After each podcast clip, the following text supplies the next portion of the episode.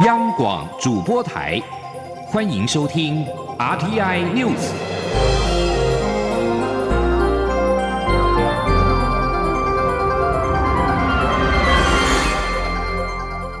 众朋友您好，欢迎收听这节央广主播台提供给您的 RT News，我是张顺祥。因应俗称武汉肺炎的 COVID-19 疫情持续的延烧，行政院长苏贞昌继二月二十七号提升中央流行疫情指挥中心为一级开设之后，又在今天一大早前往疫情指挥中心视察，并接受媒体联访。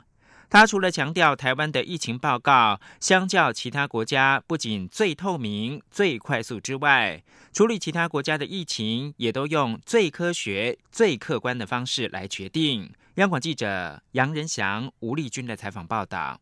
中央流行疫情指挥中心于日前升级为一级开设，并由卫生福利部部长陈时中衔命持续担任指挥官后，行政院长苏贞昌首度于二号一早前往位在疾病管制署的指挥中心视察。面对媒体提问，日本确诊武汉肺炎的人数持续增加，台湾日前也新增两名自日本返国的确诊案例。台湾何时才会将日本的旅游疫情？情建议从第二级警示提升到第三级警告。苏贞昌除了表示何时对哪个国家做哪种宣布，都会尊重疫情中心以及专家会议所做的判断外，并强调，相较其他国家因应武汉肺炎疫情，台湾的疫情报告不仅最透明、最快速，处理其他国家的疫情也都用最科学、最客观的方式来决定。他说：“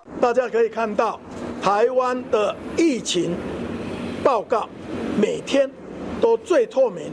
最快速，也最没有隐瞒。那我们处理其他国家的疫情，我们也都是用最科学、啊最客观，同时也配合整个需要。”来决定，针对口罩产能持续增加，实名制购买口罩的限令是否要放宽？苏贞昌则表示，台湾从去年底开始对抗武汉肺炎以来，一方面增加口罩产能，调整供需；一方面把口罩提供给最需要的人员。现在口罩产能已从初期一天一百多万片，到现在一天七百多万片，未来可望提升到一千多万片。因此，未来。渴望事实是需要放宽可以购买的口罩数，并且让台湾无论在口罩供应及价格上都优于其他国家。他说：“我们会调整相关可以实名制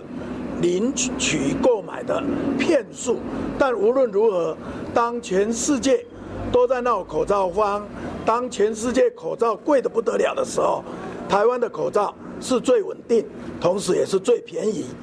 另外，苏贞昌也呼应陈时中的说法，包括呼吁公职人员及民意代表尽量避免跑摊，带头防疫，同时避免在防疫非常时期分心扫荡医院内的非法外籍看护，给予陈时中最有力的支持。中央广播电台记者杨仁祥、吴丽君在台北采访报道。武汉肺炎疫情有逐渐形成全球大流行的趋势。台大工位学者今天呼吁，政府应该以全国总动员的方式，以人与人距离一公尺为基准，针对所有的空间实施人数总量管制，分流上课、上班、通勤、开会活动的时间，以避免发生类似中国武汉市封城的可能性。央广记者江昭伦的报道。台大公卫学院二号再度召开 COVID-19 疫情说明会，并向政府与社会大众提出防疫建言。台大公卫学院院长詹长全指出，COVID-19 的疫情已经波及到全球六十三个国家，目前看起来造成全球大流行的趋势已经不可避免。在台湾也有社区感染和院内感染的状况出现，为避免台湾也爆发大流行，甚至出现武汉市的封城，应该加大人与人之间的社会距离。以人与人距离一公尺为基准，针对所有空间实施人数总量管制。詹长全说：“如果我们的公司行号的上班呢，从早上七点到十点之间都可以有不同的批次的人来，那你就可以分流掉了啦。在这种不想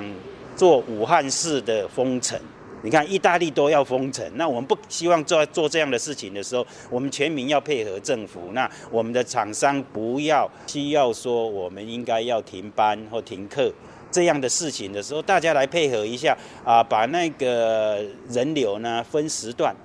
从通勤在上班，我觉得这个是做得到，而且现在有这么好的 IT 的这个设施哈。詹长全表示，大家在规划或举办活动时，若都能落实一公尺的距离，大众交通工具座位的安排也能保持这样的距离，就不一定任何时候都得戴口罩。毕竟口罩数量还是有限，加上夏天到了，长时间戴口罩也未必是好事。另外，也应该善用网络或视讯，让防疫物资做最好的应用，达到防疫最好的效果。詹长全强调，COVID-19 疫情比起十三年前的 SARS 带来的冲击更大，每个人都不可以掉以轻心。政府应该尽早跟全社会对话，做好一切防疫准备。中国面台记张昭伦台北采访报道。新闻焦点来到立法院，因应俗称武汉肺炎的 COVID-19 疫情冲击，行政院通过了中央政府严重特殊传染性肺炎防治及纾困振兴特别预算案六百亿元。国民党团总召林维洲表示，受影响的企业跟劳工最了解钱怎么用最有效率，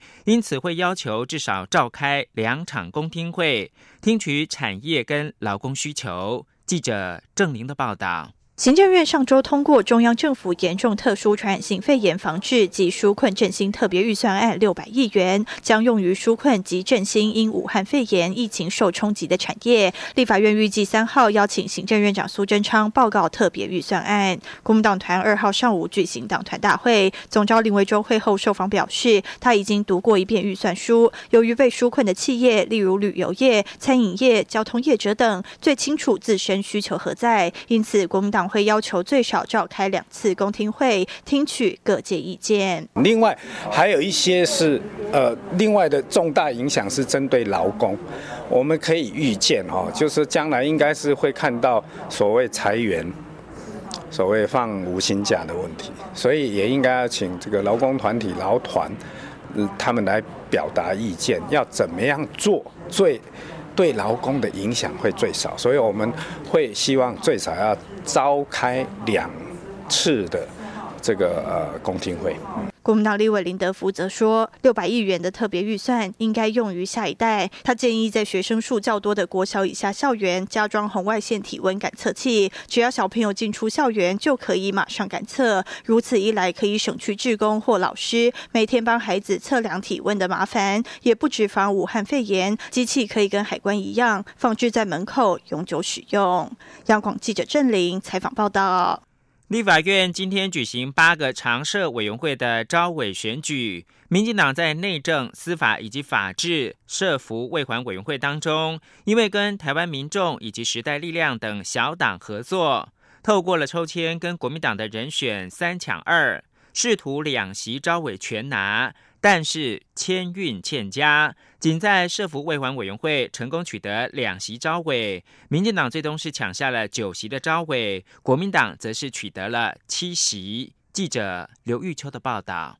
立法院新会期各委员会招委选举二号登场，由于八个常设委员会中各有两名招委，或有盘安全、主掌重要法案的审议进度，因此每个会期的招委选举被视为蓝绿委员会议事攻防的关键，竞争非常激烈。国民党团一大早还举行党团大会，避免党员投错票。蓝绿两大党也都寻求与其他小党合作，盼能增加招委席次。占有国会多数的民进党在内政、司法法制、社福会环委员会席次虽已大幅领先国民党，但又成功取得台湾民众党、时代力量的奥援下，透过抽签与国民党推出的人选三抢二，力拼拿下两席招委。不过因签运欠佳，最后仅在社福会环委员会中两席招委全拿，其余委员会皆让国民党拿下一席。成功替国民党抽中内政委员会招委的陈玉珍受访时表示，国民党虽然也也有寻求与民众党的合作，但遗憾民众党立委投给了民进党。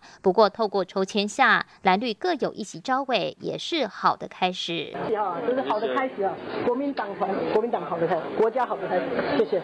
谢谢。恭喜，运气不错。招委选举结果，民进党在十六席招委中原本喊出做八晃十的目标，但最后仅拿下九席招委。国民党团包含古党籍的高金素梅、让范兰共取得了七席招委，其中内政招委为民进党的管碧玲与国民党的陈玉珍，外交及国防招委则是民进党蔡世应及国民党李玉玲，经济为民进党邱意莹与国民党廖国栋，财政则是民进进党的庄瑞雄与国民党的赖世宝，教育。文化则为民进党的黄国书，无党籍的立委高金素梅；交通是民进党李坤泽和国民党陈雪生；司法及法制则是民进党的周春米与国民党的李桂敏；社福及贵环委员会则由民进党的刘建国与邱泰元担任招委。因防疫等相关议题，社福贵环委员会也被视为是各委员会中的重中之重。中广播电台记者刘秋采访报道。国际新闻。马来西亚土著团结党的主席慕尤丁一号宣誓成为马来西亚第八任首相。新加坡总理李显龙除了祝贺之外，也邀请慕尤丁访问新加坡，进一步的强化双边关系。李显龙期盼尽快跟慕尤丁再度的会面，相信面对如此具有挑战性的国际环境，一定有很多事情讨论。另外，对于慕尤丁顺利的宣誓成为首相，仍是土著团结党的名誉主席马哈蒂与人民公正党主席安华一号分别对媒体表示，将可能在三月九号国会恢复召开之后，提成不信任动议，挑战慕尤丁是否真的获得超过半数国会议员的支持。值得注意的是，超过五十名马来西亚青年一号傍晚聚集在吉隆坡的搜狗广场前举行了请愿活动，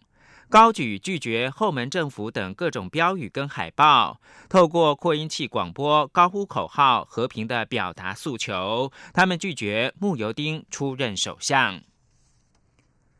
而在美国。美国人很希望尽快知道民主党将推出哪一位候选人，在今年十一月的总统大选时挑战现任总统川普。在三月三号超级星期二之后，情势就渴望明朗。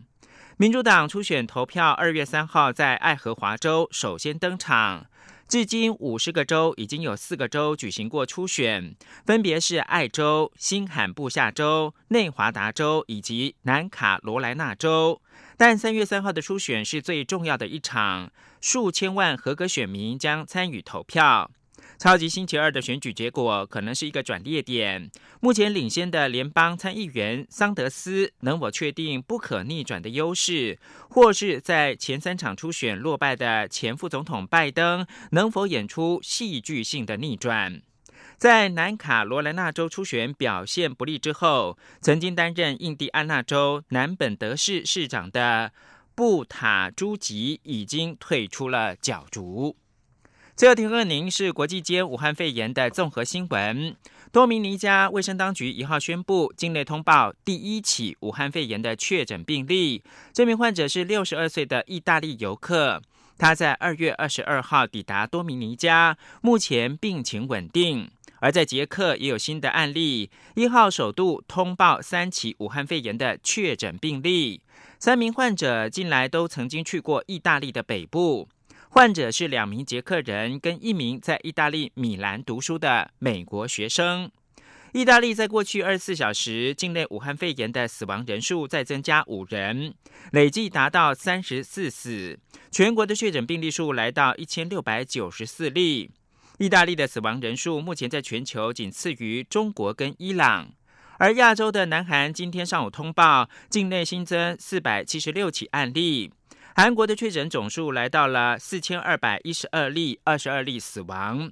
武汉肺炎持续在中东地区蔓延，巴林境内通报六起武汉肺炎的新增病例，全国确诊数来到四十七例。同时，伊拉克、黎巴嫩等中东国家也不断的增加病例。而在中国新增了四十二例，目前累计已经确诊是八万零二十六例，死亡两千九百一十二例。以上新闻由张顺祥编辑播报。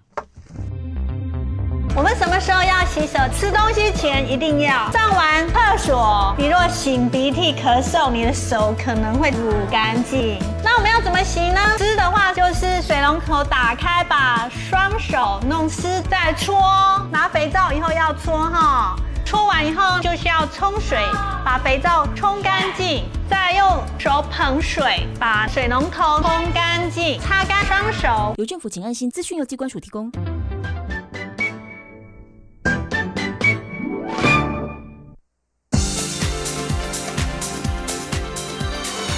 这里是中央广播电台台湾之音，欢迎继续收听新闻。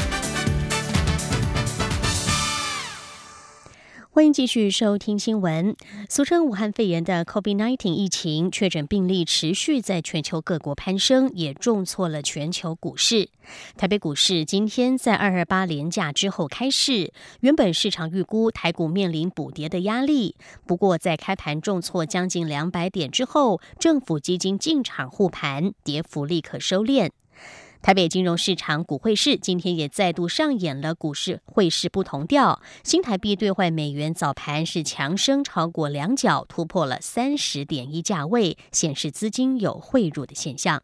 记者陈林信宏的报道。武汉肺炎全球延烧，投资人担忧疫情对经济造成重大冲击。全球股市上周哀鸿遍野，美股道琼指数一周跌掉超过四千点，跌幅超过百分之十二，是二零零八年金融海啸后近十二年来最糟表现。台北股市因为二八连假，上周五没有开市，原本市场预估二号连假后首日开市恐面临补跌压力。不过，由亚洲主要股市，包括韩国、日本和中国股市。都出现底升之后反弹，盘面上出现了多日未见的红盘表现，使得台北股市在早盘一开盘反映美股重挫，跌了近两百点后，指数跌幅立即收敛，近午盘时已拉升至平盘附近。大展投顾总经理赖建成说：“是国际股市已经跌过了。”那我们上礼拜也有跌，那随着呃国际股今天的一个呃回稳呢啊，当然我们同步呈现拉升。第二个来看呢，当然政府基金呢啊之前啊也有一些啊明显的一个啊逢低承接动作啊，多少呢啊也有一些啊加分的一个作用啊，最主要是国际的因素，还有政府基金的一个推升呢啊，财浪指数呢啊今天能够啊守稳在年线啊拉了一个比较长的下影线。由于目前市场已高度预期，美国联准会 FED 将提前至三月降息，市场资金活水将更为充沛。但此预期也使得美元指数走跌，非美货币出头。因此，台北金融市场二号再度上演股汇不同调，新台币对美元汇价午盘前强劲升值，幅度超过两角，走势较其他亚洲货币，包括韩元、人民币强势。中央广播电台记者陈林信鸿报道。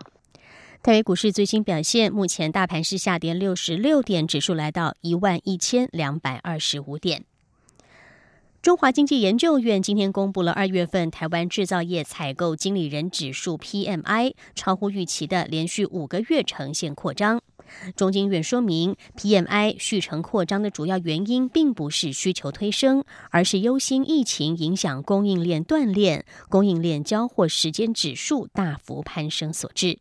记者谢佳欣的报道。预期在武汉肺炎冲击下，台湾二月制造业采购经理人指数 PMI 将会转成紧缩。不过，根据中华经济研究院二号公布数据，二月 PMI 却意外的连续五个月扩张，指数攀升一点四个百分点，来到百分之五十二点七。非制造业经理人指数 MMI 则是终止连十一个月扩张，指数大跌十四点六个百分点，来到百分之四十点四，为二零一四年八月创编。以来最快紧缩速度、最大跌幅。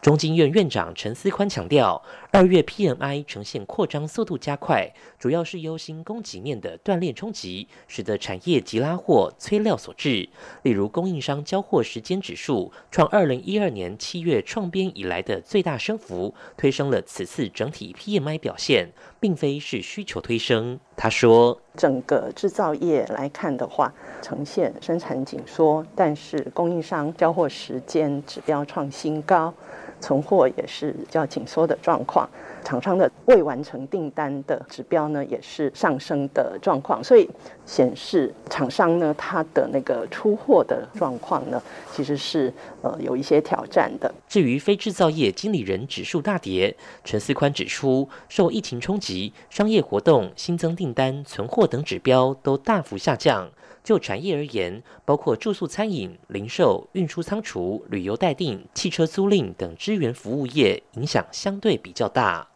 全体制造业以及非制造业未来六个月展望指数表现，二月双双大跌，并写下创编以来最大跌幅。陈思宽表示，疫情发展瞬息万变，不确定性仍高，但若能在第一季控制下来，对 GDP 的影响就会相对少一些。中央广播电台记者谢嘉欣采访报道。蔡英文总统今天到了新竹市出席马街儿童医院开工感恩典礼。总统在致辞的时候，除了肯定这座桃竹苗地区唯一的儿童专门医院将解决新竹市儿童医疗资源长期供需失衡的问题之外，也特地借此机会感谢全国的医护人员为防疫工作所付出的辛劳与牺牲，并希望民众给予医护人员更大的支持。记者欧阳梦平的报道。蔡英文总统二号上午出席新竹马街儿童医院的开工感恩典礼。总统在致辞时表示，这几年来，政府努力提升大新竹区域的医疗资源。继台大医院新竹生医园区分院在去年开幕后，新竹马街儿童医院的开工也是历史性的一刻，将解决新竹市儿童医疗资源长期供需失衡的问题。总统指出，儿童医院可以视为国家现代化程度与希望的指标。要成立一家儿童医院，也比成立综合医院困难许多。过去新竹市的家长常要带着孩子跨区域北上求医，这座儿童医院的成立，不仅是新竹市长林志坚再次证明对于自己的承诺能够说到做到，也实现了多重症状孩子父母们的心愿。总统也特地借这个机会感谢全国医护人员为防疫工作的付出，并希望民众能够给医护人员更大的支持。他说：“近来为了防堵新型冠状病毒的威胁，市政府也跟新竹马街医院等五大医院来合作，组成防疫作战联盟，确保市民的健康。我要借这个机会，我要感谢全国所有的医疗。”医护人员为了防疫的工作所付出的辛劳跟牺牲，指挥中心会全力协助医疗院所做好防疫准备的工作，也希望民众给医护人员更大的支持，配合各项防疫的措施，一起来防堵疫情。新竹市马街儿童医院是全国首座由地方政府主导以 BOT 方式委托新建，也是桃竹苗地区唯一专为零到十八岁儿童设置的医院，将提供四百床以上一般疾病床和特殊病床，还设有儿童癌症早疗中心等特殊医疗空间，以及儿童夜间急诊服务，提供门诊、住院、化疗、隔离病房。骨髓移植病房到安宁病房一条龙式的整合服务，预计将在二零二二年四月前完工。中央广播电台记者欧阳梦平采访报道。再来看到各县市政府的防疫措施，为了因应如果社区大规模感染的爆发，医院收治大量病患，新北市政府决定将位于新店中央新村的社会住宅作为医护人员暂时居住所。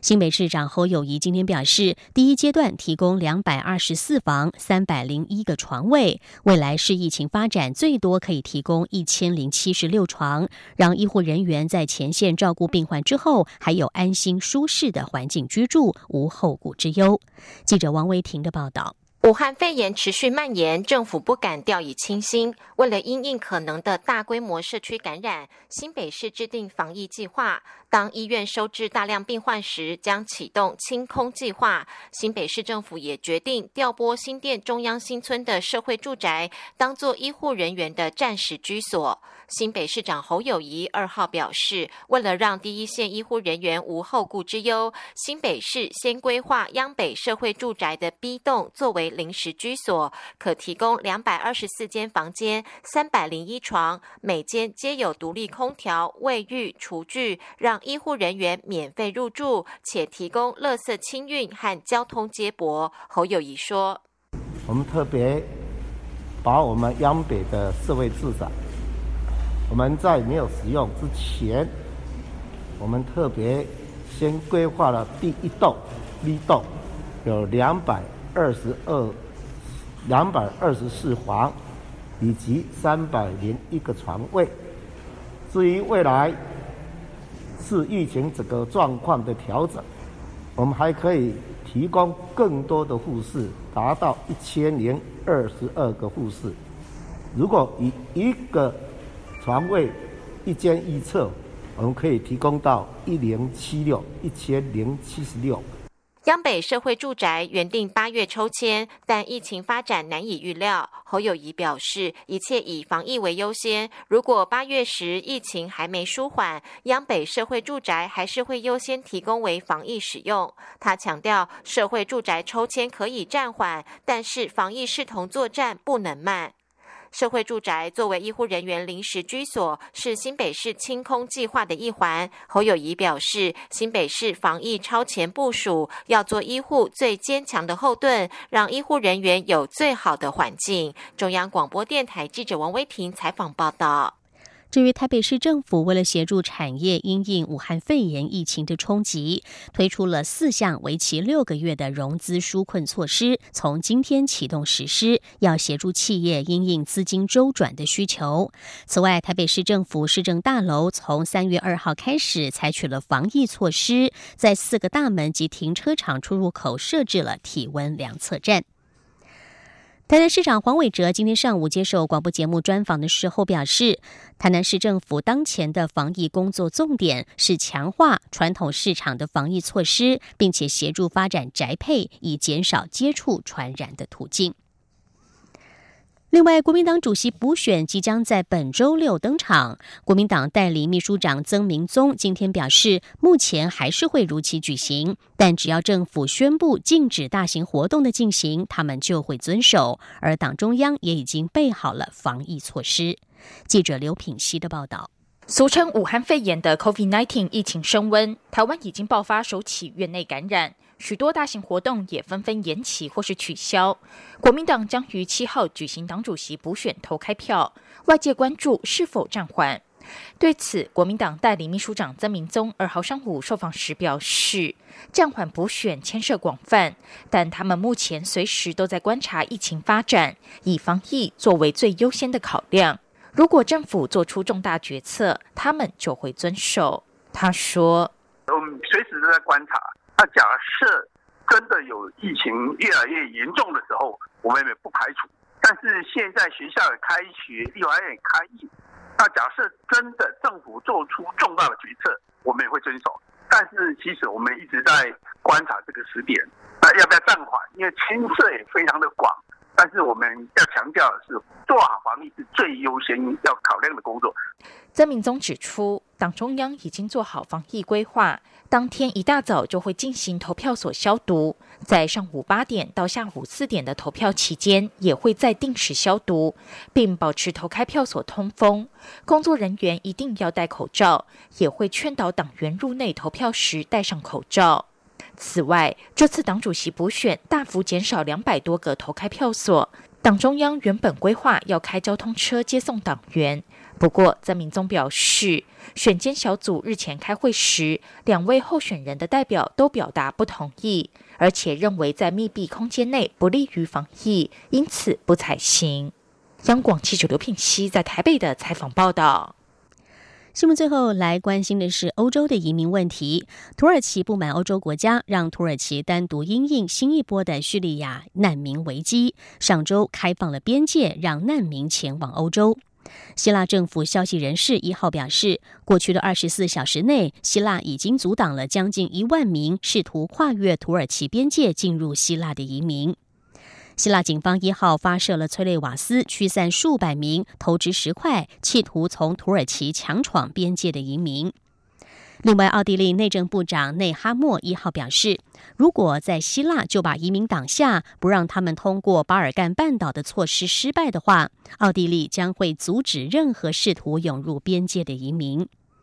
奥地利总理库尔茨年初才刚宣誓就任，成为全球最年轻的民选领导人，而他就是以对移民的强硬立场，誓言不会重蹈2015年移民涌入的覆辙，而获得民众的青睐。在二零一五年到二零一六年的欧洲移民危机，奥地利就被数十万经由希腊和巴尔干想要前往德国的移民视为通道，在过程当中接纳了占其人口超过百分之一的寻求庇护者。以上 T N News 由陈义军编辑播报，谢谢收听，这里是中央广播电台台湾之音。